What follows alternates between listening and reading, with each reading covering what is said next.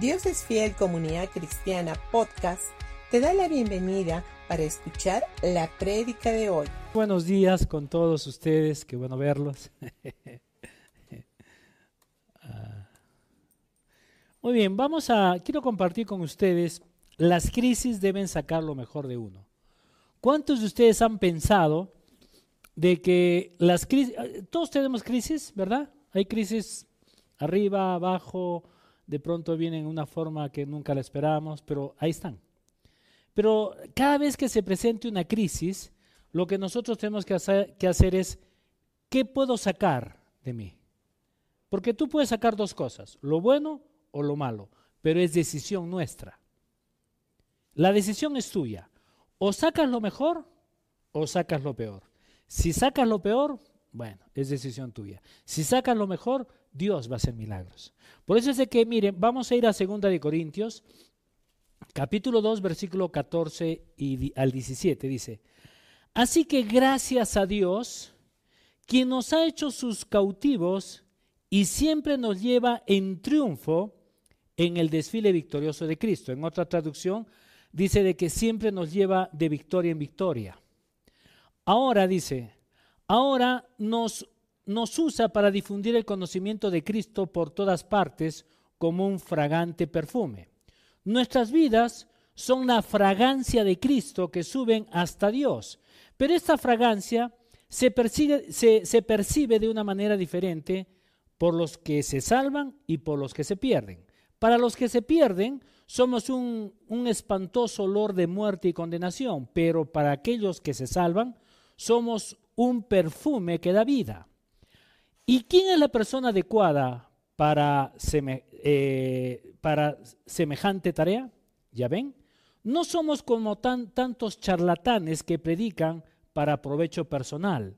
Nosotros predicamos la palabra de Dios con, con sinceridad y con la autoridad de Cristo, sabiendo que Dios nos observa. Ahora, en todo esto nosotros podemos ver de que estamos viviendo en tiempos complicados. Ojo, son tiempos a veces de crisis.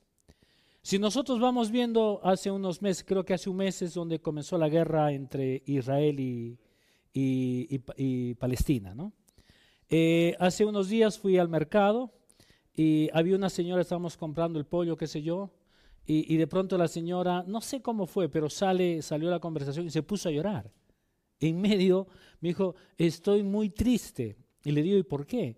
Me dice, porque he estado viendo las noticias y me dice, he visto varios niños eh, en esto de la guerra, donde sus padres han muerto, papá, mamá, y él estaba eh, observando cómo sus padres morían. Un niño con una carita totalmente, ah, este, ahora qué voy a hacer, ¿no? asustado. Y, yo, yo cuando escuché todo eso, comencé a pensar, dije, wow, debe ser algo muy desgarrador, muy triste. Y dentro de todo eso digo, ahora este niño, ¿cómo va a crecer? Porque su vida ha sido destruida. ¿Y cómo va a crecer? Va, a crecer con odio, con resentimiento hacia las personas que han hecho eso con sus padres. Y como que la rueda continúa, porque él va a, va a crecer con odio y va a haber otra situación, otra, otra generación, pero va a haber otro tipo de, de situaciones. Entonces yo digo, son crisis donde nosotros tenemos que aprender qué sacamos, qué aprendemos de todo esto. Hace unas, unas semanas igual, ¿qué pasó en Acapulco? Una tormenta tropical, se supone que debería de pasar, como siempre ha sucedido, muy suave, se convierte en, grado, en un huracán, grado 5. Y si ustedes ven las imágenes, destruido edificios, casas, muertos, desaparecidos. Entonces, la situación es complicada. ¿Es una crisis? Sí, es una crisis. Y si vamos viendo no solamente estos episodios, dos, sino vamos viendo situaciones en todo, en todo el mundo, podemos ir viendo de que hay, hay cosas muy dolorosas. Son crisis que, que el mundo está pasando y va a seguir pasando. Por eso es de que yo creo que en este tiempo nosotros como iglesia, ¿qué es lo que estamos haciendo? ¿La iglesia está tomando el control de estas situaciones? ¿La iglesia está orando? ¿Está orando por, por esta gente? ¿Están orando de pronto por nosotros mismos, por nuestros hijos? Ah, no sé con quién, con qué padre estuve hablando, pero obviamente ya en los colegios ya eh, eh, es, es, tan simple el poder decir que tomen su decisión ellos. ¿no? en algunos colegios están poniendo baños de, de los dos. O sea, así. Pero ¿cómo? Es un baño, hombres o mujeres. No, ahora pueden entrar donde ellos quieran. ¿Por qué? Porque se está dejando todo eso. Entonces la pregunta es, ¿y nosotros qué hacemos como iglesia? ¿Permitimos que esto suceda? ¿O comenzamos obviamente a tomar eh, acciones enseñando a nuestros hijos, pasando tiempo con ellos, enseñándoles de que Dios creó hombre y mujer? No, es, no, no creó a Steve, no es creó a otra persona, simplemente fue Adán y Eva. Y las cosas tienen que ser como Dios quiere que sean las cosas. Pero a veces vamos dando un poco ambiguos. Y eso no es correcto. La iglesia tiene que marcar una diferencia.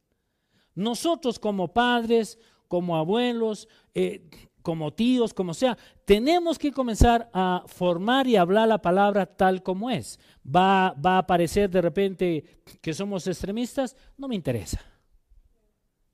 Porque al final yo como iglesia, como parte del cuerpo de Cristo, Dios nos ha puesto acá para hacer luz, para alumbrar. Donde hay oscuridad, yo tengo que poner la luz. Y la luz es la luz de la palabra. Ahora, no nos olvidemos que también hay un, hay un adversario, que es el diablo. Y el diablo, ¿qué es lo que está haciendo? Está trayendo de una y de otra manera, está trayendo infinidad de pruebas, de cosas, y está atacando inclusive las familias está atacando las familias, está poniendo, eh, no sé, pero esa es, la, esa es la parte que el diablo tampoco no se duerme.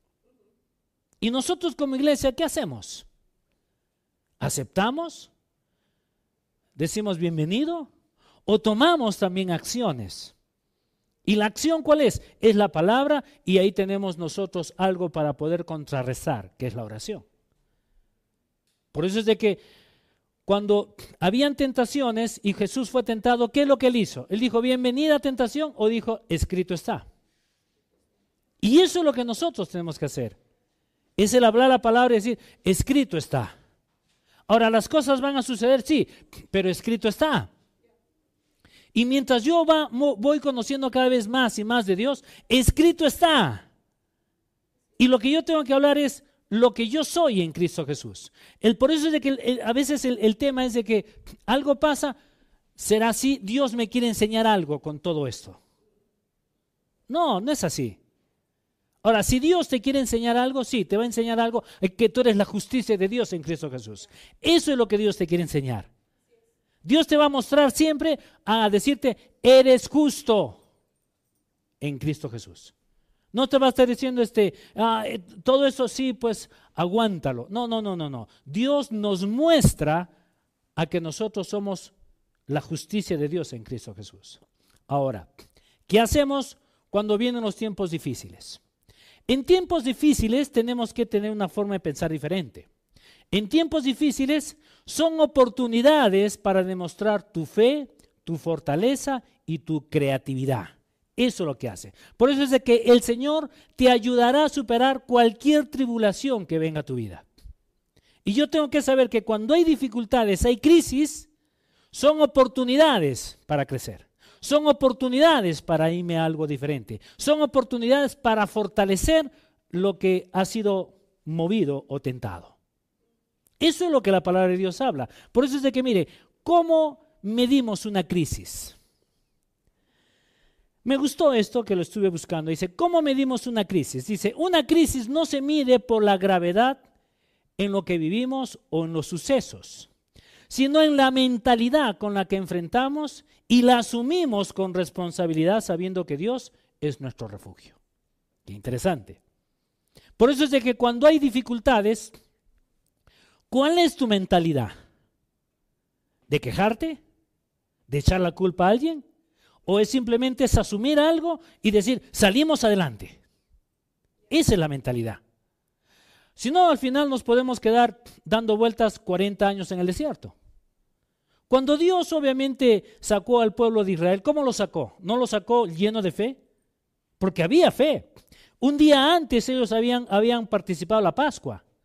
Un día antes ellos salieron fortalecidos. Un día antes ellos salieron, es más, la Biblia dice que ellos, ellos, salieron con oro, con plata y no hubo ningún enfermo en la tribu. No es acá de que algunos salían con camillas, no, no, eso es lo que dice la película lo que dice Hollywood, no sé. Pero la Biblia dice de que no había enfermos. O sea que todos salieron caminando. Hasta el más viejito yo creo que la, columna se le enderezó y el viejito que estaba medio así volvió en una forma completa, sano. No había dolores. Estaba así.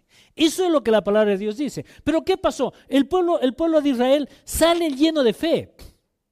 ¿Sabes cuántos, cuánto tiempo se llegaba de Egipto a la tierra prometida? Once días. Imagínate. Sin embargo, ellos se quedaron 40 años dando vueltas en el desierto.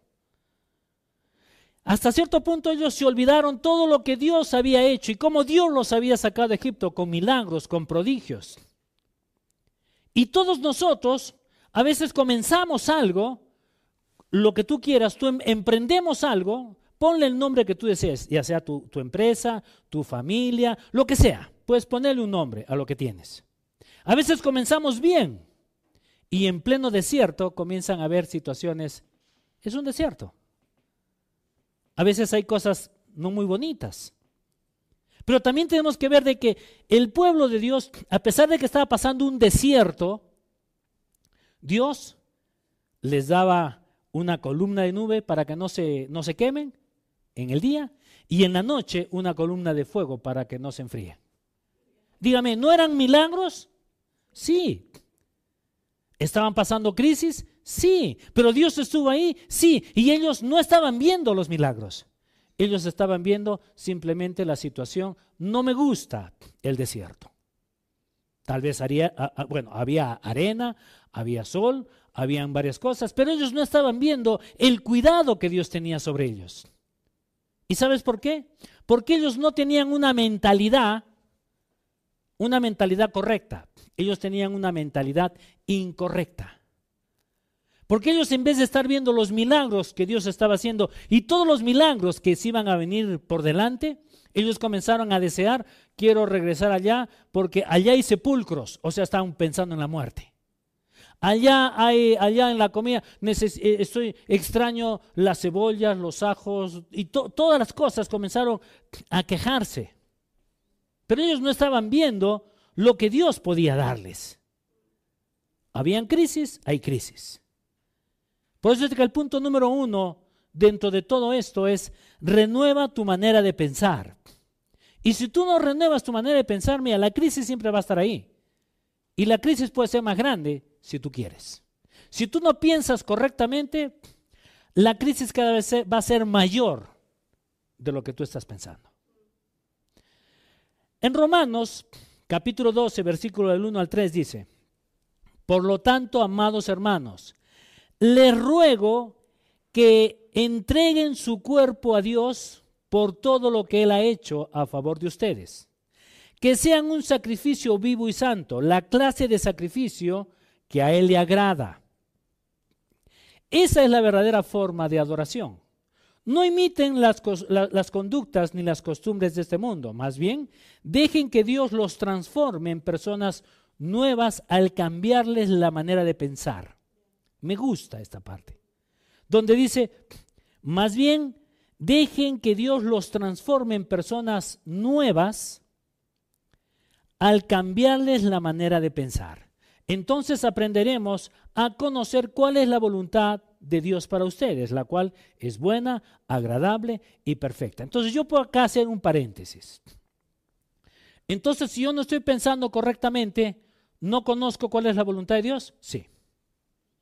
Al no pensar correctamente, tú no puedes conocer la voluntad de Dios.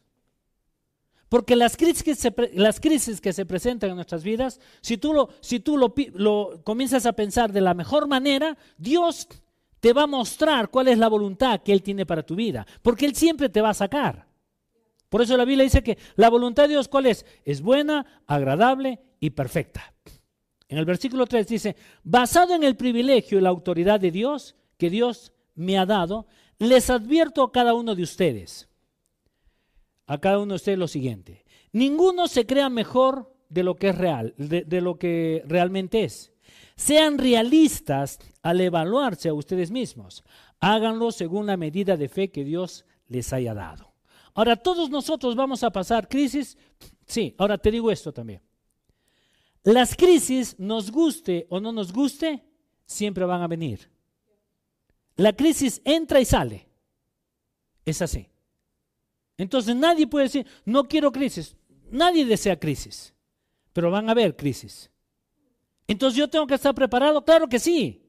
Por eso es de que la palabra crisis en el diccionario dice lo siguiente. Me gustó esta, esta definición. Dice, que es una interrupción grave en el estilo de la vida normal de un individuo o grupo, que se suscita en una situación inesperada, para lo cual estos, para, eh, para lo cual estos no se hallan preparados y que genera problemas para las respuestas habituales.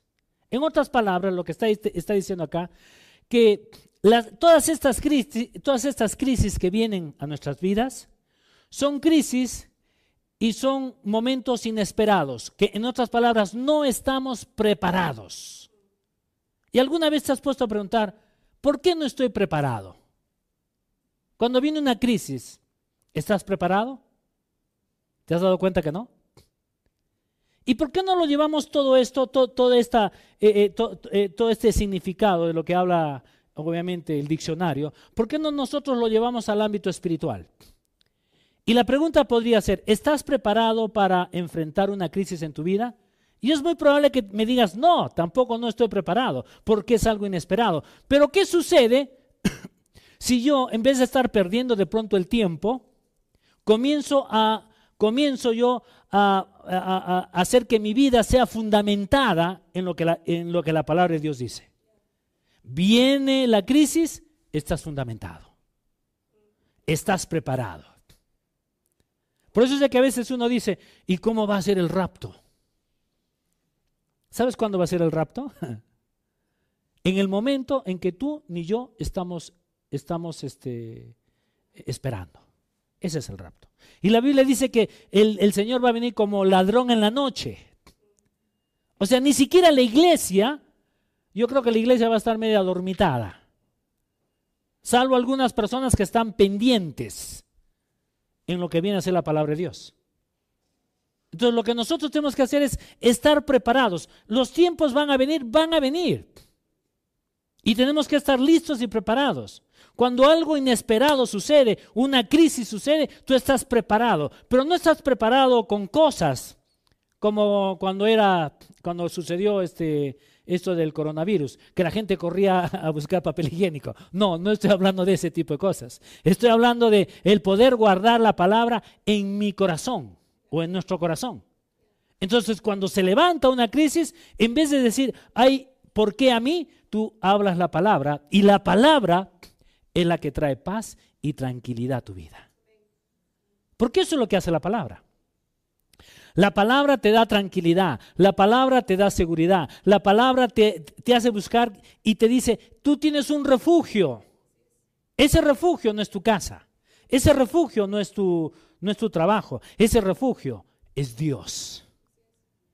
Y cuando comienzan a levantarse infinidad de cosas en tu vida, simplemente tu refugio es la palabra. Y también tienes que saber de que cuando hay una crisis son oportunidades donde Dios te está dando para que tú puedas ver algo diferente antes de lo que tú, antes de pronto no, lo mirabas, pero ahora vas a comenzar a mirarlo. Me gustó mucho, hace unas semanas me llegó un correo, un email, una, un, eh, yo me meto ahí al internet y voy metiéndome y a veces me voy suscribiendo a varias cosas. Y me llegó un correo. Y me gustó mucho que habla de Alberto Einstein y las lecciones de superación que, que nos ofrece y su forma de pensar. Dice de que él fue el único, el único hombre de todo su grupo que no pudo graduarse en la universidad. Y obviamente al no graduarse tuvo muchas dificultades porque no pudo conseguir un buen trabajo. Aparte de eso, se, vio obligado a huir de su tierra natal porque él había nacido en Alemania, pero era de origen judío. O sea, era un tipo, salía de ahí. Era un ciudadano. Obviamente, después de todo esto, al huir de todo esto, le dieron tres nacionalidades. O fue ciudadano, fue suizo, austriaco y estadounidense. Y todo esto se lo dieron simplemente porque fue el primer país que fue gobernado, obviamente, por los nazis durante la Segunda Guerra Mundial. Este hombre dijo lo siguiente. En una crisis mundial, no pretendamos que las cosas cambien si seguimos haciendo lo mismo. Interesante. La humanidad ha pasado por muchas crisis. Estados, Unidos ya vivió una gran depresión económica durante los años 30 y 40. Y, y dice, y van en camino a otros más. Y es la verdad. Es igual nuestra nación. ¿En cuántas crisis hemos tenido? Varias. No en una, varias. Todos se acuerdan de, Alan, ¿no? El primer gobierno. ¿Fue algo lindo, maravilloso? ¿No fue una crisis? Nosotros en ese tiempo hicimos nuestra casa. Todos decían, no se puede. Nosotros lo hicimos. Es imposible. Lo hicimos. Donde todo subía, porque al día siguiente, ¿cuántos han comprado un pan en 5 millones? Un pan. De índice pero eran 5 millones de intis. ¿no? Un millón de intis. No, era, era, millonario en ese, en ese momento. Pero ¿cuánto valía un pan? 2 millones, 3 millones, 5 millones. Era así la situación. Eran crisis, eran crisis. Eran cosas difíciles, eran cosas difíciles. Ahora, ¿podemos nosotros salir? Claro que podemos salir. Por eso es de que Alberto Einstein decía, la crisis es la mejor bendición para las personas y, los, y para los países, porque trae progreso. Uno puede decir, ¿cómo, ¿cómo puede decir ese hombre que una crisis va a traer progreso en las personas, va a traer progreso a los países?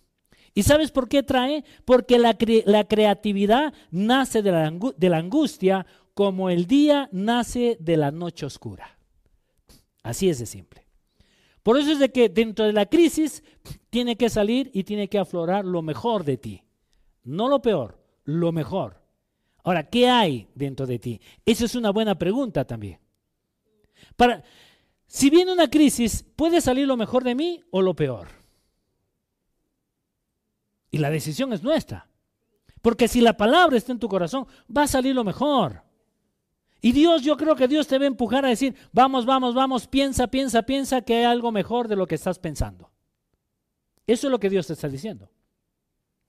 Por eso es de que aquellos que atribuyen su derrota a la mala situación están violando su talento. Y les están dando más importancia a los problemas que a las soluciones. Y esto es verdad. Y te los voy a volver a repetir para que se, se grabe esto en tu, en tu mente y en tu corazón. Aquellos que atribuyen su derrota a la mala situación están violentando su talento y le están dando más importancia a los problemas que a las soluciones. Ahora, la verdadera crisis es la incompetencia y la pereza para encontrar soluciones. Es fuerte, pero es verdad.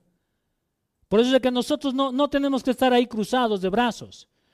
Cuando viene algo, cuando viene una crisis, sea la crisis que puedas tener, ya sea económico, familiar, eh, en tu salud, simplemente cualquier crisis, levántate y tú tienes que decir, esta crisis que pueda estar teniendo, pues bueno, al final va a haber un buen resultado. Ahora, no hay buenos méritos o no hay méritos en tu vida si es que simplemente viene un viento y te acaricia. No hay méritos. Pero cuando viene una crisis y tu, y tu confianza está en el Señor, hay méritos. Porque la gente dice, wow, la situación vino sobre tu vida, pero tú te paraste. ¿Qué hiciste? ¿Qué pasó? ¿Qué sucedió en tu vida? Y tú puedes decir, bueno, mi confianza está en el Señor. ¿Me dejo entender? Y todos dicen, wow, ¿qué pasó? Este es un hombre de fe. Esta es una mujer de fe. Es una, por eso ahí, ahí es donde viene el versículo que acabamos de leer. que dice que, me gustó esta parte, donde dice, nuestras vidas son la fragancia de Cristo que sube hasta Dios. O sea, ¿y esa fragancia cuándo es? ¿Y cómo sucede? Esa fragancia, ¿sabes cómo sube a Dios? Cuando tú estás pensando la forma correcta. Cuando tú actúas frente a una situación, estás actuando correctamente, pensando correctamente. Que a pesar que hay una, hay una crisis, tu confianza está en el Señor y Dios marca la diferencia en ti. Por eso es importante que nosotros tenemos que estar, estar este, eh, este, eh, cimentados en lo que viene a ser la palabra de Dios. Si no hay un cimiento en la palabra de Dios, miren, ah, eh, va a venir el viento, te va, va a soplar, va a golpearte y vas a estar en el suelo. Ahora van a haber momentos también donde nos vamos a caer. Sí, yo no te digo que no. Pero si te caes, vuelve a levantarte y antes de levantarte recoge lo que puedas. ¿Para qué? Para sacarle provecho. ¿Y todo esto cómo viene? A través de la palabra. No es a través de, yo lo he hecho con mis fuerzas. Sí, lo puedes hacer con tus fuerzas. Pero si lo haces con tus fuerzas, vas a estar bien desgastado. Si lo haces con sus fuerzas, vas a estar ligerito para poder llegar a algo más allá de lo que Dios te quiere dar. Y nosotros en la Biblia podemos encontrar eh, varios hombres y mujeres que vivieron situaciones complicadas, tuvieron crisis. Y en las crisis es, es donde nacen los hombres y las mujeres. Obviamente los líderes que pueden cambiar y pueden marcar una diferencia. Uno de ellos es cuando el pueblo, el pueblo de Israel estuvo en Egipto, en medio de todo ese gran problema, ¿qué es lo que hizo el pueblo? Comenzó a clamar y Dios levantó a Moisés. Y este fue el hombre que los pudo sacar y estaba, los estaba llevando rumbo a la tierra prometida. Es otra historia que el pueblo no quiso entrar, es diferente. Ahora, del tiempo, cuando hubo un tiempo de hambre, Dios levantó a un José. ¿Es verdad? Y Dios ya sabía que venía ese tiempo de hambre. No fue un tiempo, ojo, sabías de que, eh, eh, creo, que, creo que les comenté ya hace eh, algún tiempo, cada siete años, esto es algo que se va, se va repitiendo, cada siete años la economía mundial y de los países, hay siete años de abundancia y hay siete años de pronto de escasez. Y si, comenzamos a ver un poco la, parte económica, es, se mueve de esa manera. Y la Biblia lo habla. Pero a veces nosotros no queremos prestarle mucha atención a la palabra. Y te vas a dar cuenta que hay momentos, en hay momentos, siete años de pronto donde todo comienza, wow. Los hombres sabios son los que van guardando para los siete años flacos que vienen. ¿Por qué van a venir? Obviamente, si tú simplemente disfrutas de toda la abundancia y no guardas, cuando vienen los años flacos estás en problemas. Si vemos la Biblia, nos vamos a dar cuenta que este, esta regla se sigue repitiendo. Y Dios lo tiene todo esto bien preparado. Él sabía que venía esa crisis, levantó a un José. Permitió que todo esto sucediera en la vida de José, pero al final José vino a ser el segundo después del faraón. ¿Y qué es lo que hizo José? ¿No se preparó? No se preparó para la, hambruna, que fue inclusive trajo a su, a su, padre, a sus hermanos y no les dio de comer. Hasta cierto punto los protegió. Y Dios quiere en este tiempo protegernos de, la misma manera. Pero ahora, nosotros tenemos algo mejor que ese entonces. ¿Y saben cuál es? Son las promesas que Dios nos ha dado. Hubo otro tiempo donde un tiempo de incredulidad y de falsos dioses. Y a pesar de todo eso, nació Daniel. Obviamente después de la exportación a, Babilonia, se llevaron cuatro muchachos. Dentro de los cuatro estaba Daniel. Pero este, este muchacho que era, tal vez era un adolescente, porque no era más, pero era un, era un muchacho sabio. Y estos cuatro muchachos obviamente destacaron, marcaron una diferencia. A pesar de que les habían puesto ciertas cosas que ellos tenían que cumplir, ellos no cumplieron porque ellos habían puesto su confianza en el Señor. Y Dios los sustentó en cada momento. Y Daniel incluso también estuvo en un, en un lugar alto. Cuando obviamente eh, a uno de los reyes se le, se le presenta una mano dibujando unas letras en la pared y se asustó. Y dijo, ¿qué significa? Y obviamente Daniel vino y dijo, significa esto, esto, esto. Le explicó. Y a partir de ese momento lo puso en un lugar alto. Pero ¿qué, qué es lo que pasó en ese momento? En todo ese tiempo obviamente se habían olvidado de Dios. En todo ese momento simplemente ellos estaban adorando a, dioses paganos. era la situación no era nada fácil. Pero cuando Daniel puso su confianza en el Señor, incluso cuando lo metieron al foso de los leones, después de eso él salió y el rey dijo, a partir de ahora se adora solamente al Dios de Daniel. Dígame, ¿marcó la diferencia no? Claro que sí. Inclusive, a pesar de todas las penurias que el pueblo había pasado 40 años en el desierto, dentro de todo ese problema, una crisis, salieron dos hombres, se levantaron dos hombres. Fue Josué y Caleb. Este muchacho, Josué y Caleb, o estos muchachos, Moisés los llama y les dice, vayan a reconocer la tierra prometida. Y ellos van y reconocen. Diez de ellos vieron gigantes, los hijos de Anac, y los diez vieron que a su parecer les parecían que ellos eran unas langostas, que no eran nada. Sin embargo, los otros dos muchachos no vieron eso, vieron lo mismo que los demás. Pero ellos no vieron los gigantes, ellos vieron que habían uvas grandes, que la tierra era buena, donde fluía leche y miel, y era un lugar que Dios había preparado para ellos. Ahora, la gran mayoría, por lo general, piensan o se cree que si la gran mayoría dice algo, tienen la razón. Y no siempre es así. A veces los que tienen la razón, a veces es la minoría. Y estos dos hombres, Josué y Caleb, en vez de estar viendo los problemas, que los otros estaban viendo problemas, ellos estaban viendo una solución y estaban viendo la bendición que Dios les estaba dando. Ahora, eso es parte de lo que nosotros como hijos de Dios tenemos que tomar una decisión, decir, ¿qué quiero ver? ¿Quiero ver lo mejor o quiero simplemente quedarme en lo mismo? Si tú te quieres quedar en lo mismo, está bien, sé feliz, pero es tu problema, no le eches la culpa a Dios.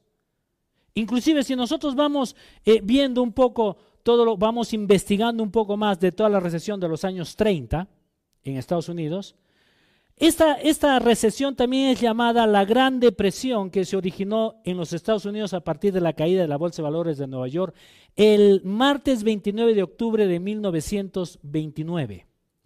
Este martes lo declararon como el martes oscuro. Pero ¿sabías de que antes de que se, se, se lo llame martes oscuro, el, el jueves anterior, en este caso el 24, jueves 24, de octubre, ese mismo día pasó algo muy similar a lo del martes, solo que no le prestaron atención. Y también se llamó jueves oscuro. Solo que el, el, martes 29, ahí es donde vino toda la crisis en todo. Y no solamente afectó a Estados Unidos, e, esta, esta crisis afectó a todo el mundo. Pero ¿sabías de que en toda esta crisis que estaban ellos viviendo, si tú lees un poco la historia, te vas a dar cuenta de algo. En ese momento fueron donde nacieron y aparecieron los millonarios. Comenzaron a surgir los millonarios. A pesar, a pesar de las crisis que ellos estaban teniendo, ellos comenzaron a surgir otros hombres. Y eran hombres que comenzaron a ser creativos y comenzaron a pensar en alternativas. Mientras que unos estaban simplemente desesperados, otros estaban, otros decían, puedo salir adelante, mi Dios me va a sustentar, las bendiciones del Señor me van a alcanzar. Comenzaban a hablar lo que era Deuteronomio, capítulo 28, los últimos del 1 al 14. Ellos comenzaron a hablar, soy una persona bendecida, el Señor eh, ha, ha, preparado bendición. ¿Y saben por qué? Porque ellos tomaron la decisión de pensar correctamente. Ahora la pregunta y con esto acabo. ¿Qué estás pensando tú? en este tiempo. En los momentos difíciles que tú puedas estar teniendo, sea los que sean, económicos, familiares, matrimoniales, con los hijos, con la familia, en el trabajo, ¿qué estás pensando? ¿Estás pensando bien? ¿O quieres pensar algo diferente? Y fortalecer lo que es tu vida. Yo he comenzado a leer, eh, justo justamente a mi esposa le, le comenté, le dije, eh, hay un libro de John Maswell, El pensar bien, no sé si alguien lo ha leído. Eh, y yo, son 11 capítulos. Yo a mi esposa le digo, en 11 días tengo que terminar este libro. Lo voy a leer uno, un, un capítulo por día. Y ya he comenzado, es más, anteriormente ya lo había leído, pero ahora lo estoy malogrando el libro, lo estoy marcando más.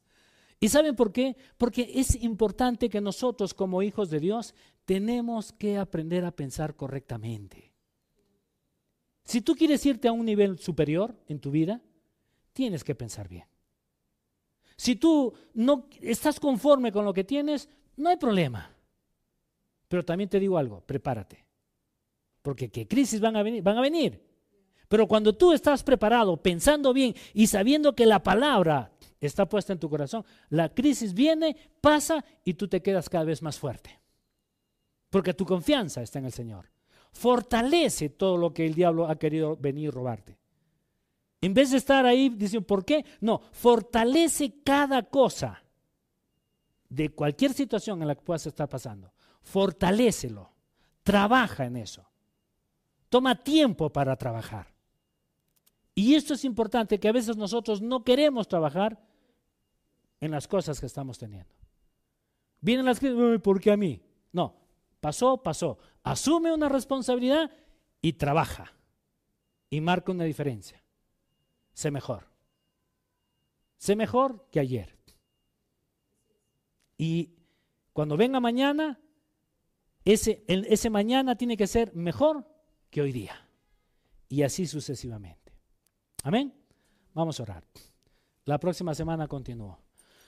Amado Padre, gracias te damos Dios por este maravilloso tiempo. Gracias por tu palabra. Te doy gracias Dios porque tú eres nuestro Padre, el que estás siempre enseñándonos, mostrándonos el cómo ser mejores, Dios.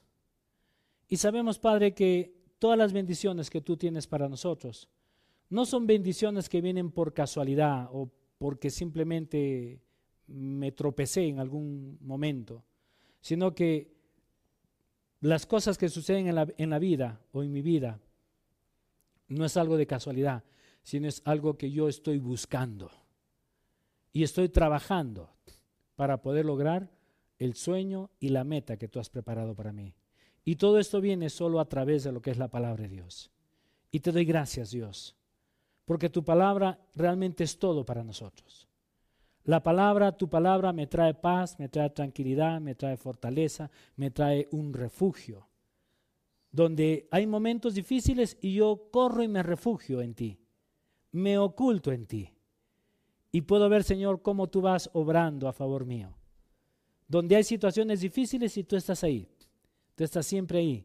Donde me estás diciendo, hijo, tranquilo.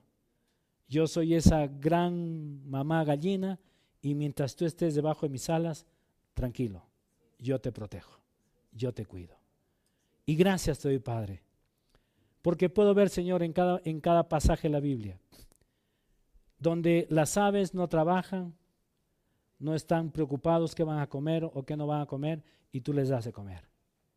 Doy gracias, Padre, porque puedo ver que todas las, todas las, eh, las flores del campo, toda esa belleza, tú, Señor, lo has puesto. Ni siquiera el rey Salomón pudo vestirse con tanta belleza como tú, Señor, lo has hecho. Y si tú tienes cuidado de todo eso, tú tienes cuidado de mí, Señor. Y en ti estoy confiado. Te doy gracias te amo y estoy tan agradecido por ti, Señor. En el nombre de Cristo Jesús. Amén y amén.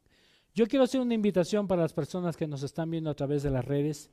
Si tú nunca antes le has dicho, Señor, necesito de ti, ahí donde tú estás, me gustaría que cierres tus ojitos y quiero que repitas esto conmigo. Señor Jesús y Padre Celestial, en este día yo, yo te te confieso como mi Señor y como mi Salvador. Y te doy gracias, Padre, porque reconozco, Señor, que tú has venido, has muerto por mí, y cuando yo te acepto en mi corazón, mi vida es totalmente cambiada. A partir de ahora, tú eres mi papá, yo soy tu hijo y pertenezco a esta familia. Te doy gracias, Padre, en el nombre de Cristo Jesús. Amén y amén.